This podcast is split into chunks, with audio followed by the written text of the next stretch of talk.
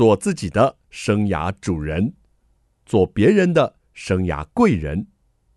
听听职涯顾问蓝如英的蓝老师生涯学堂，启动你的。精彩人生，听众朋友好，欢迎透过环宇广播电台和 Podcast 的收听蓝老师生涯学堂，我是节目主持人蓝如英蓝老师。我们这个系列呢，进行的是空中家长日哦。我们节目呢，在三月跟九月呢，都会固定进行空中家长日，也是很多听众朋友喜欢听而且关注的一个系列。我们今天邀请到的是光华国中的校长林茂成林校长。各位听众大家好，我是光华国中。校长林茂成，哎，从光武到光华好接近哦，哎，大概只有六公里吧。六公里要骑单车要骑多久？哦，六公里骑单车，我大概十五到二十分钟。好快哦！刚刚从光华国中骑到我们环宇广播电台，三分钟，三分钟，三分钟，还过了两个红绿灯。哎，校长，我在归会郎啊，过来呢。这个活力、精力、体力十足啊！那我们今天呢，要来跟校长聊什么呢？你在光武国中办这个法拉第课程，嗯、对，这么的有名，也办了十几年。嗯，如果法拉第二零零八到现在，大概十五六年的时间。对，嗯，那你换了一个学校，你还继续办？啊，这是命啊！其实我不知道哎，我觉得法拉第的课程带给我的也是一种学习。嗯，也是一种成长。虽然已经长到不能再长了，但是还是在这样课程里面，你会发现，其实自己面对这样的课程的时候，也充满了很多挑战。不是每一年都说，我也不敢保证会做到什么时候吗？这个是真的，对，因为其实太辛苦了啦。但是我不知道这个课程，你看到哈我们是一个教书的人，那教书人其实常常会 focus 在孩子身上。嗯，你看到这样的课程跟孩子的那种联动跟那个故事。你就会很着迷，对。可是你到光华重新的开始，光武至少十几年来有很多你志同道合的老师伙伴们、家长伙伴们，还有一群你的粉丝们，对不对？但是你到光华从零开始，你一点都没有。所以我跟大家分享说，我刚开始到光华的时候，还没有进光华的时候，我觉得我的人生已经好像快结束了一样，因为这件事情好像没有熟悉的教学团队，哦，没有这些学长学姐这些已毕业的孩子，那也没有一个强而有力的家长的后盾，那我到底怎么开始？所以，其实我到光华的时候，我开始也问我自己，所以你忽然之间，你觉得你双手摊开，好像一无所有，对。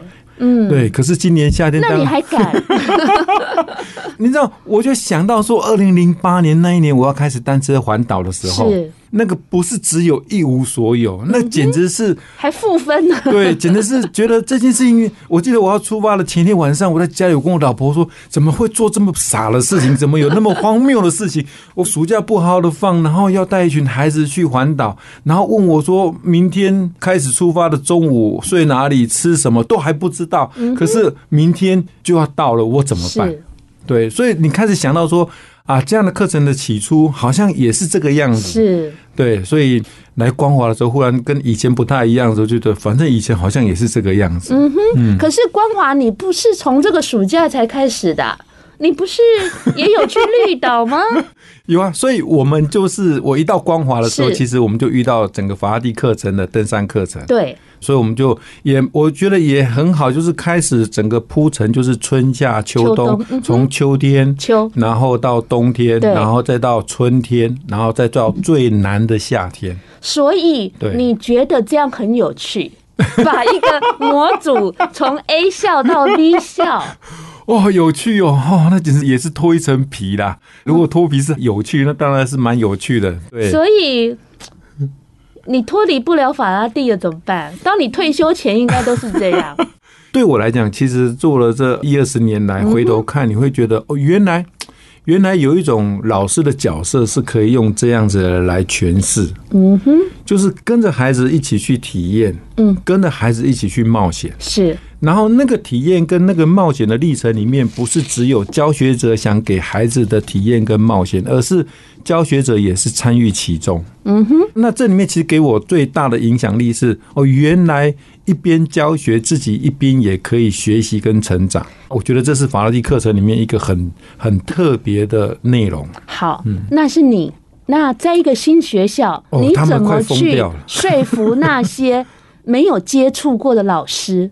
他们必须要参与其中呢？我想一定有很难的起步。是哈，你坦白的说说。所以，所以我我觉得家长可能也会质疑吧。这些校长是在冲啥？我会觉得开始到这个学校的时候，其实我也充满了很多问号。嗯哼，可能吗？那如果做的话，会有人愿意一起来完成这件事情吗？嗯哼。然后我我觉得我很感恩呢、欸。我觉得感谢。我到光华国中的时候，我发现，哎，其实他的学校也有一群这样的老师在。就是说你会发现是不是这样，我不知道。可是你会忽然发现，哎呀，原来原来那个生命里面跟孩子那种生命之间互动的热情跟愿意，跟那种面对孩子的这种学习，可以完全的全然摆上或付出的老师，我在光华国中看到很多呢。是对，那只是说有没有那个。展现的机会，或者是那个做课程的平台，有没有被触动？对，然后我其实去的时候，我也是先很保守的说，那那愿意做爬山课程吗？那既然我们的主任说，慢慢一箱一箱端出来。对，我说好，那如果好的话，我们就要做喽。那做应该要怎么做？因为其实我们在谈学校的教学里面，大概分三个层次嘛。第一个，你有没有教学的内容？是。然后这样的教学背后一定要有一些行政的支持，或者是资源的整合。是。然后再来就是，你有教学内容，你有行政的支持之外，就是你要真的要去做。嗯哼。会有这三个 part 是，然后你我们在那里，其实整个教学内容，其实我长期在做这个课程，我已经很清楚。是，那再来就是什么？再来就缺行政支持。对，那我发现有一群老师愿意耶，而且我在光华里面看到很多资深老师，他愿意做这样的事情。真的呀？他们到底是多大年纪？哦，如果以新竹市的学校的平均年龄，大概光华应该是最资深的不为过。哇，真的。就说，里面的资深老师很多，很多很资深的老师，很会教学的老师。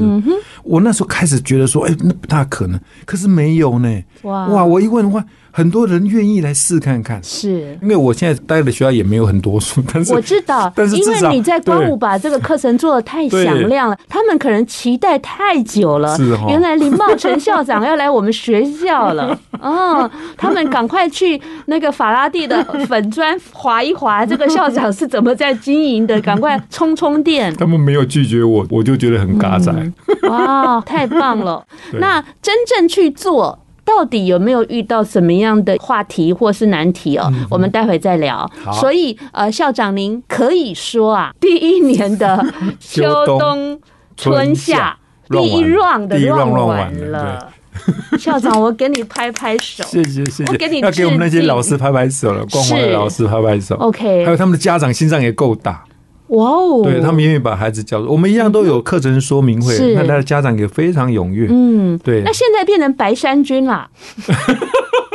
没有没有没有，在法拉第第一届也是白色的啊。OK，哇，原来是有意义的哦。好，那我们休息一下，待会再来了解一下法拉第到底如何走得更长，走得更远，还走到不同的学校。休息一下，马上回来。欢迎听众朋友再回到蓝老师生涯学堂。暑假是好多孩子很期待的时光，因为终于不用去上学啦。而且今年的暑假，孩子更期待了，因为这个疫情趋缓嘛，终于可以去溜溜照啊啦。可是你把他们骗去啊，你把他们带去 做这种，真的是体能极限的挑战呢。哦，真的是一年比一年困难。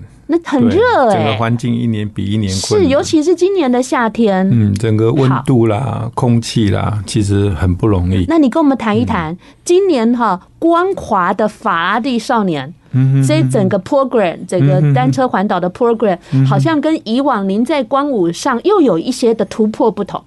对，今年对我来讲初来乍到。对一个新的环境，对我来讲其实是充满了很多未知。对对对。那那个未知不是因为你的年纪或怎么样，那个未知就是存在，它就是存在。对，事实的存在。对，所以其实出发前我也是非常非常的焦虑。嗯哼。然后到底法拉第的课程在光华这个新的学校里面会怎么样的冒出芽来，怎么茁壮、嗯、都不知道。所以对我来讲，其实，在做这个课程的时候，就好像每一届的法拉第课程一样。我常跟很多人分享说，每一届其实都是一个新的开始。是，嗯，只是很不一样的是，今年在做这个课程的时候，所有的团队都是新的。对。然后整个环境那种、那种、那种热，每一天早上大概七点就已经是三十几度了，然后到了八点，你大概已经都是三十三度，非常热。然后交通也好，等等，所以路线怎么安排？嗯，然后学。学习内容也是很挑战的，因为之前在光武的时候，那里面会有一个 program，那个 program 是一个 routine 的，或者是。说已经有一个基本的架构，可是在这里没有，那很多时候就要重新开始去想、去设计、去 try，是。对，那是个挑战。可是我也必须说，所有的法拉第课程其实都应该有这样子的冒险的元素进来，就是你都不知道。但是你就是要踹看看，对。所以其实因着这样子的特质，我们在做今年的时候，我就把有一部分东西放给现在参加的团队的老师，你们先去想，你们自己先来解释什么叫做法拉第课程。OK，你不要用既有的框架，他们先让他们去对。然后我就发现，哎呀，其实我觉得今年我们大概用一种态度在诠释法拉第课程，就是一种敬畏的，嗯哼，虔诚的，是走到台湾这块土地。向这块土地学习这样子的概念，嗯，我感觉上是向这个土地致敬哎。对，我有看到那种致敬的感觉。对，因为你知道，我觉得我们以前做太久了，有时候都把自己放的太大了，然后这次又忽然重新归零的时候，对我来讲，我内心那种惶恐跟软弱是无法形容的，所以就忽然之间说啊，老天啊，谢谢你让我还有机会可以走。让我机会还可以出去，像我们今年要爬山，要走山路。你看过去我有很多的理由，其实也是刻意的避开说，那不要再走山路了，因为我 FB 二吃过一次亏，我简直是快去掉一条命这样子。但是今年我们在做的时候，哎。当我在愿意面对一座山的时候，好像重新面对原来的自己，然后带着一种敬畏的心，嗯，然后带孩子，一群孩子，这群孩子哦，其实如果站在我们眼前的时候，你其实可以看，几乎好像没有一个人够那个标准跟水准可以上五岭。对，你们上了五岭哎，而且还遇到是不是有那个孩子因为天候不佳失温的状况？哦，那个下来的时候，不要说他们失温，连我也从来没抖过那样的抖，那个抖到是连脑袋都在抖哎。以前在抖的时候，大概就是和遇到下雨，对不对？我们刚好上了五岭之后，然后。从小风口爬到五岭后啊，到大概那个合欢山、合欢尖那个地方，还只是阴天没有雨。嗯、可是从合欢尖开始进到那个五岭的时候，就开始下雨。哦，然后到五岭拍完照之后，就要往下坡走了嘛，对，对不对？一下坡，整个都是滂沱大雨。哇！那你知道那高度是三千两百公尺，那个雨下来哈，跟那个针那凉到跟刺了一样。嗯哼。然后我们骑脚踏车，你就知道，就短裤短袖，那顶多就是有一个风衣这样子。对。可是那个骑到我哦，而且小孩子没有遇过这个状况啊！你是老你是老将了。那我也没遇到那么惨啊！那个小朋友忽然停车，我说怎么了？怎么了？他说脚僵住了，没办法踩。我说赶快踩在地面，踏一踏，踏一踏，然后再上车，再。继续走，不要再停留，你知道吗？那小朋友满脸惊恐，然后就在那里踩一踩，踩一踩，踩一踩。我说好，踩完了没有？可以了，走再走。然后我在后面就一直喊，精神喊话呀。对呀、啊，没有办法。所以，可是孩子们对于那一段都印象非常的深刻。嗯对，然后我们也很大的感触说，哇，原来我们家的山是这么样的伟大，嗯嗯，我们家的山是这么样子的具有挑战性，是对。可是我们沿途上都是看到重击，为什么我们家的山没有孩子愿意每一次都用这种方式来经历？只有你家的孩子没啦，我们希望更多的孩子，对不对？我们已经比别人都更难得有这样子的条件，对不对？所以我就很期待。我那时候跟小朋友分享，哦，以后如果我们这样每次爬山的时候，就遇到很多孩子一起跟我们登山，对，对不对？你知道那时候繁华赛里面那个穿黄衣的就不是只有法国人了，应该是我们台湾人也可以。嗯嗯，对啊，经过这样的挑战了，这个会考又可以写出法拉第文了。哦，对了，那个是很。深刻的生命的洗练。那种洗练，其实孩子面对这样的挑战，他会成为他很多。我在那个 Facebook 里面就看到好多的回应，嗯嗯，好多的回应，我自己看了都非常。他们已经不是温室的花朵了。嗯，然后你看我们的小朋友的身材真的看起来不这么大。你知道吗？你还没上山，你就觉得他不可能，所以我还特别哈联络一个老师哦，哎，我们要爬山了哈，那三天哦，你赶快要开另外一辆卡车来，万一小朋友不行就上车。可是没有哎，嗯，然后小朋友的安带，我们都是自己上车，然后自己慢慢骑。然后我到了五岭，我不是前面嘛，我大概在中间到了五岭，我我就等后面的孩子。是那个那几个，我本来以为他不可能骑上来的，不简单呢。你就看到远处这样子，好像一只毛毛虫这样扭啊扭，一直扭，从松雪楼那个地方那扭扭扭扭扭的那扭。对，那近看就是，当然我们很清楚，那就是我们的小朋友。对啊，就慢慢挤，慢慢挤，很棒。我觉得这一次孩子们在回忆里面，就是说，原来慢是这么样子的，令人深刻。原来慢可以学到的东西更多，原来自己也充满了很多的可能。对。我的两个小孩啊，在光武国中的时候，都跟茂成校长呢一起上山下海啊，到绿岛啊环岛啦。那我自己从来没有去过那个合欢山啊。前几年我跟我先生开车去合欢山，想说我两个儿子都来爬过，我怎么都没来过，就没想到啊，还没到顶啊，我就已经高山症哇，然后想吐，嗯，那代表你年轻，所以我欠操。哎呀，这就是我都没有去当家长，都没有。支援的实在是，我就觉得孩子好不简单哦，孩子的潜力啊，还是可以经过这样的课程教育呢，可以让他们激发出来的。欢迎听众朋友再回到蓝老师生涯学堂，我是节目主持人蓝如英，蓝老师。蓝老师生涯学堂呢，是每个礼拜二晚上七点在环宇广播电台 FM 九六点七跟听众朋友空中相见，在隔个礼拜二的早上七点可以听到重播，还有在各大 Podcast 的平台。都有蓝老师生涯学堂的播出，欢迎听众朋友锁定你喜欢收听的方式，跟着蓝老师一起来学习。如果你想知道节目的最新动态，访问什么大来宾，您可以在脸书搜寻环宇广播电台，或者直接搜寻蓝老师生涯学堂。记得哦，把好节目分享给更多的朋友。我们今天进行的是空中家长日哦，我们邀请到的来宾是光华国中的校长林茂成。各位听众，大家好，我是光华国中校长林茂成。林茂成校长啊，是法拉第课程的创始人，就是法拉第之父啦。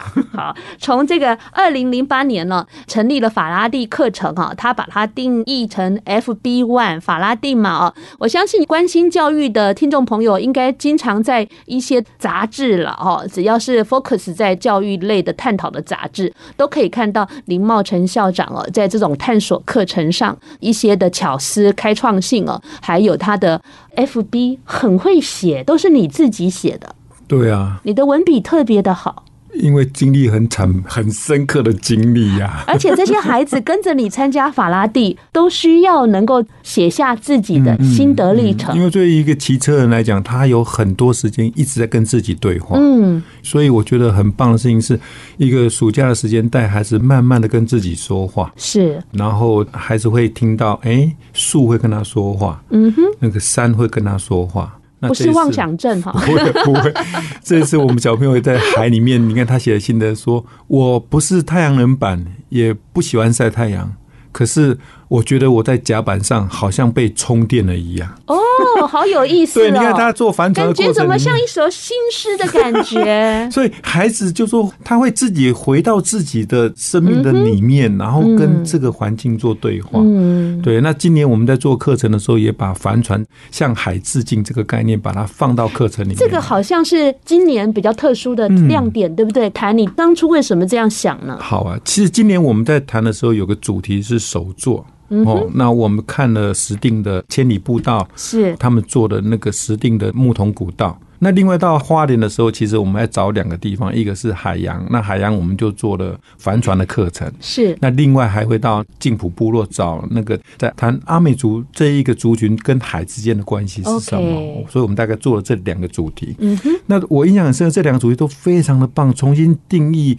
诠释，我觉得哦，原来我的国家真的是一个海洋国家的概念。是对，因为你在整个帆船，帆船其实它速度很慢。嗯哼，那个船长告诉我们说，帆船哦，它大概只有六节到八节的速度，相当于脚踏车一小时十公里的速度而已。哦，所以它其实不快，感觉像漂流了。对，但不快的过程里面，你那种乘风破浪，然后你靠的风力的方式在自然的。对，你其实可以重新再发现，在更多更多的那种跟自己。的相遇，然后你看看，我们从花莲港一直到那个石梯坪港，大概就是三十海里，花了六小时的时间。哇，那个如果开车，我恐怕只要 二十分钟就到了。可是其实还在上面有待了六小时的时间。我感觉上啊，你好像把这一群城市的孩子，透过这样的体验课程，嗯，让他们回到很慢的、很原始的，对。他们平常难接触的一个情境，就是说，我觉得我们学校一直在谈，还是要学习，是。但是学习其实我一直觉得，学习这件事情后面一直要配搭一个速度，是。那那个速度不是越快，那个速度是，其实每个孩子或者是有些时候不一定要快，但是有些时候也不一定要慢。呀，对。对，所以其实我觉得暑假这样的课程里面，让孩子体验那个所谓的速度的概念。嗯，那一艘船在海里面，是的，它相当于陆地上的车子慢了很多。对，可是，在海里面，其实那样的速度可以了。OK，你可以有大量的讯息一直 input 的进来，你怎么处理？而且海洋好像是孩子。在日常比较少接触，少接触的，所以我觉得这也是一个很棒的地方。我们这次这样经过这样子的课程，也才明白，哦，原来在很多，比如像日本、像英国，他们在做帆船这个课程的时候，是好像家常便饭一样。对，然后在台湾，其实，在这一部分还有很多努力跟还可以做的事情更多更多。OK，所以我们的船长就说：“哎，那校长，那寒假我们要不要走一个更长一点？” 对，你就觉得哇，真的是你巴不得说，老天爷再多给我几天、几年的时间啊，几年可以的，可以的，多一点时间呢。我觉得有好多东西我们都还没有好好的学习。嗯所以也就是说，我们这一次我觉得很不一样的地方，本来法拉第课程是一个服务学习的课程，对。可是今年在光华，我看到的是，我们其实法拉第课程是一个向山致敬跟向海致敬的课程，因为台湾的山好特别，对，台湾的海也好特别。嗯哼，我那一次在反正看到整个太平洋那个湛蓝，然后从海里看土地，是，那真是美到不行哎。嗯，你这种年纪都觉得美到不行，对啊。那我们的孩子好幸福。福哦，这么小小的年纪才国中，就可以跟着校长您哦。不过要付出很大代价，我们的考成跟那个小卷一样。成长总是要有代价的哈，但是有您愿意带领他们，对啊，所以我可以别开生面的。哎，学校如果有一个好的引导、好的课程，不是每一天都要做这样的事情的。所以你说法拉第课程在光武过去，或者是在。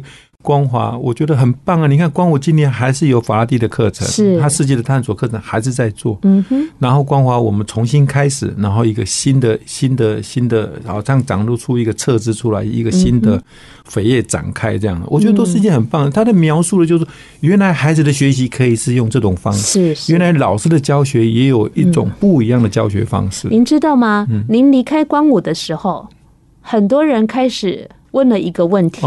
以后光武还会有法拉第吗？有啊，现在他们做的很好。这就是 很多人的家长心都悬在那里的一个问题。对啊，所以我觉得它是一种教学法，一种跟孩子的学习。我觉得啊，我说爸爸说啊。能不能再更多的二十年给我？我可以在一所学校一所学校把这样的信念告诉很多家长、很多老师，这样。嗯，没关系啦，没办法，一所学校一所学校，您就来开个师培班好了。然后很多人就期待您来光华，会不会把法拉第带来这里？哎，两边的家长都没有失望哎。对呀，校长你真棒啊！嗯，没有，我们就是劳碌命，你知道吗？光武还有继续你的精神传承，光华由你来这边播种开花。所以我常常觉得说，其实我们台湾的老师真的很棒，不是他们不能，也不是他们不愿意，而不是有没有这个机会让他们可以试看看。是是。然后我觉得背后的概念跟想法跟教学的专业都一样。但是愿不愿意有这样的尝试试看看？嗯，OK，要有一股勇气啊。对啊，然后我像我们这次去阿美族看他们那个海洋米啊，你就发现这个土地里面的故事真的是算不完的。好，那我们休息一下，待会再来了解一下法拉第到底如何走得更长、走得更远，还走到不同的学校。休息一下，马上回来。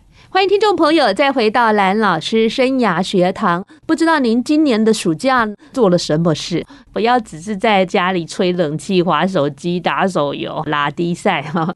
那我们今天呢，邀请到在新竹市两所国中。光武国中跟光华国中呢，推动法拉第课程的校长啊，茂成校长跟我们提到，就是说这样的课程的出发点，还有在设计课程上的一些考量点啊。那带着才国中的孩子啊，让他们可以呢，在我们台湾这个土地上啊，去向山向海致敬，了解很多的手作，还有一些部落的文化。嗯嗯嗯嗯。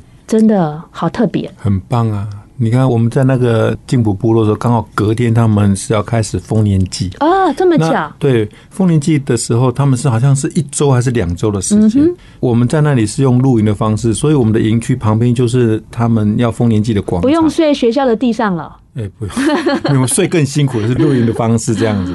所以他们每个晚上，这些原住民的，就是整个静浦里面的社区的朋友，他们晚上工作结束的时候，就一群人在那里准备整个部落要丰年祭的所有的一些硬体的设施，这样，你就会看到一群年轻人，有有年纪大了，也有年纪老的，然后在那里。怎么样架那个瞭望台等等，做很多事情，你就看一群社区的人开始为自己土地一个丰年祭的事情开始忙碌，开始合作，我觉得都是一个很美的画面。嗯哼，对。然后带孩子，你可以看到孩子平常在这种都市丛林里面，他几乎是看不到的画面。对。然后让他这些孩子哦，原来这个世界是这么宽广，原来原来这块土地是这么样的丰富。嗯，那大家可以为了一件事情一起，不分你我的，一起来努力。对，不然我们的孩子的眼睛都。都很窄啦，很窄到只有那个手机的大小呀。对呀、啊，然后你看放学了，你从我们光华国中大门出去，都两边都是补习班，对，不然就是吃的跟补习这样子。我觉得孩子太辛苦了。那当然，家长也很辛苦啦。有时候在这种情境下面，那家长也会被逼逼逼到觉得好像很紧绷。对，教育好像就只剩下这个样子了吗？嗯，其实不是的。对，我今天才跟老师们分享说，其实教育里面怎么样放手？你你你你不是只有家长放手，老师在教学上面怎么放手？相信相信我们的孩子可以思考，相信我们孩子可以自己想到一些什么事情。OK，我，我觉得这是重要的。嗯，那你从二零零八年到二零二。二三年，长达十六年，哎，嗯，苦主啊！你为什么可以这么乐此不疲呢？对啊，什么样的信念？还是你觉得每次有看到很多的一个孩子的成长，你为什么会有这个乐此不疲？我觉得辛苦真的很辛苦，可是，可是，可是你可以看到，你还因此开过眼睛的刀，哎。对啊，因为我只有一个眼睛可以看而已啊，所以我常说，如果一个眼睛都可以溯溪了，你两个眼睛为什么一直在说你不愿意下水？我真的是打一个大问号。对啊，你说我一个眼睛，那个台风天我们骑脚踏车，我们还是骑得好好的啊。所以有时候我觉得很多难题在那里，可是它不是真正的难题啦。我是一个教育工作者，其实我衷心期盼，或者是我一生的志业，也是希望。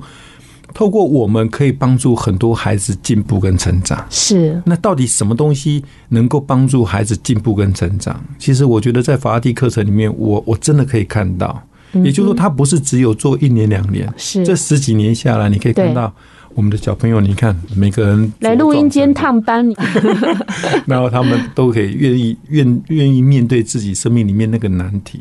所以我会觉得，因着你看到我们这样的方式呢，这些孩子有这样子的表现，或者是这样子的一个长大之后是这个样子，你觉得很值得啦。嗯，出国前也还会来看校长，对呀、啊，结婚也会来送礼品，我都有 follow 到。现在年轻人都不办喜宴，我真是搞不过他。是搞不懂，搞不懂。这样一路走来哦，你有没有发现孩子跟家长有什么不同？哎、欸，我觉得有时候我也蛮谢谢，因为螳臂挡车的概念啊，就是说我们真的很努力在做，可是其实好像没有办法挽回那个整个大环境里面，嗯哼，家长内心那种焦虑、升学的焦虑，对，那种不安。那你可以看到，整个不是只有全球暖化，你看到整个世界的变动这么大，所以那种那种焦虑，然后投射出来，家长对孩子的那种想法跟期待。有时候真的是我觉得很辛苦，很不容易啦。嗯哼。但是我还是必须要说，在我们这样长期做课程下来，其实有时候家长跟孩子之间，呃，在教育这件事情呢，大家要保持一点点距离，这样是，就是橡皮筋不要拉太紧啊。对了，然后像风筝一样可能好一点，大方向掌握，对对，其他可能让他拉了那条线。好，那您在光华国中呢，是从一一一年接任校长，去年八对不对？哈，好。那您在那个光华国中啊，我看到您的资料中很特别哦，您有写一个五种能力的光华人，啊，会主动、现潜力，然后解问题、求表现，还有容包容的容容文化。嗯哼，怎么这么水亏的 五种能力啊？我这样讲好了，我觉得学校就像一个修炼的道场一样，是，就是说我们希望孩子有创造力，嗯，我们希望孩子能够解决问题，可是这是最后能够产生的结果，对。可是怎么样，怎么样，怎么样教出有创新价值的孩子？怎么样教出能够解决问题的孩子？他必须要在学校里面经过一个所谓的修炼，是，或者是在这个道场里面有一个练习，甚至犯错的机会。嗯哼。所以这个道场，如果如果可以让孩子最后走出这个道场，是有创新能力，还有这种问题解决跟这种承担责任能力的这种小朋友的时候，那在这这里要修炼哪一些东西？就是这五种的能力。OK，他在这里面，其实我们用的是。你必须要能够透过行动反思，然后反思完之后，你大胆的假设，然后在这样子一个不停的淬炼的过程当中，一次又一次，就好像这一次我们在走五岭的时候，其实当你当你脚踏车一踩进那一个牌楼，那一个所谓的东西横贯公路，就是泰鲁阁那个牌楼的时候。就觉得好像你就进入了一个修炼的道场一样，因为最后是要走到三千两百公尺，挑战就在前面。对，可是你知道，你不可能一下子眼睛一闭就到那里，然后你必须要有这段历程，你你打算怎么配速？嗯然后所有的孩子有胖的，有瘦的，有高的，有矮的。嗯，那这些人他其实怎么样？有一些人要拿一些东西鼓励多一点，哪一些人要刺激多一点，不一样。是对，所以我们用这五种能力。希望在这个道场里面帮助小朋友，他能够各自发挥他的专长，OK，然后最后带出他是一个有创新价值的人，他是一个能够解决问题的人，是，然后他是一个能够承担责任的人。还有校长一直说了一句蛮棒的话，就是还有我们教育有一个很大的使命，就要让我们的孩子是善良的。啊，对，这也是你一直在传递的。中心思想，而且我们这次去的时候，让孩子哎老哎孩子真的看到哎，他说他说他这次最大的感触就是说，原来那个良善是可以循环的，因为我们出去的时候也遇到很多人帮助我们，是给我们加油，对，甚至还有人说哎呦你们怎么那么努力？那我明天早上送一百颗水煮蛋给你们好了。哇，对，那没有那我们在那我们在那个高山上吃那个水煮蛋的时候，你就觉得好温暖啊！天哪，这是何等的珍贵，鸡蛋很珍贵，所以。小朋友回来就说，他印象最深刻的就是原来那个良善是一种循环。他等他有能力的时候，他也愿意帮助这样子的人。是。还有一个小朋友说，原来课本里面讲的是自己可以亲眼的经历台湾人的这种善良跟美好，是最好的风景。对。好，谢谢茂成校长，从二零零八年啊到现在呢，一直坚持走在法拉第课程的路上。我们真的非常的崇拜你哦！不要不要不要不要不要不要啊！也希望你这个还有很长的时间，把这件事情推广给更多的教育工作者，也能够让家长、孩子理解到这样的课程真的是。无比的珍贵，嗯，也希望大家一起来加入法拉第的大家庭。谢谢校长，谢谢谢谢大家。下个礼拜同一时间，蓝老师生涯学堂，我们空中再见了，拜拜。好，大家再见。